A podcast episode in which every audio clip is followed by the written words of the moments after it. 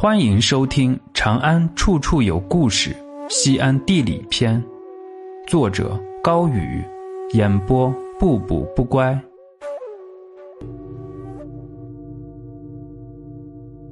网开一面来源于此，北张村。汉武帝的业余爱好是打猎，由于长安城汾河周边的奇珍异兽比较多。这一带自然变成了皇家狩猎场。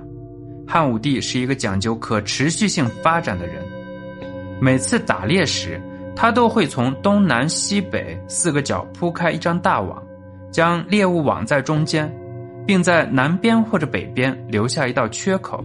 如果有动物从这个缺口跑出去的话，他就放他们一马。网开一面，这则成语就出自这个地方。又因为汉武帝把捕猎的网张开了一个大口，于是也就有了南张和北张这两个地名。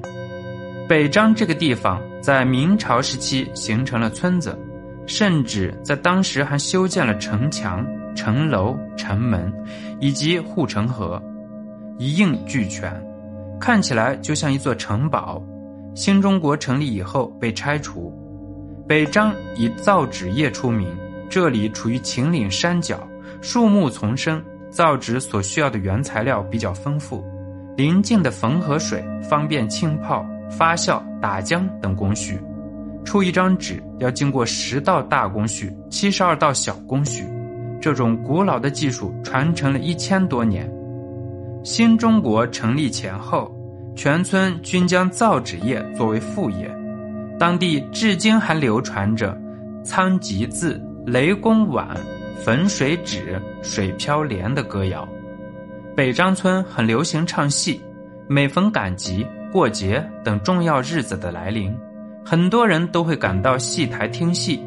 对于老一辈的人来说，听戏就是当时最时尚、最流行的活动。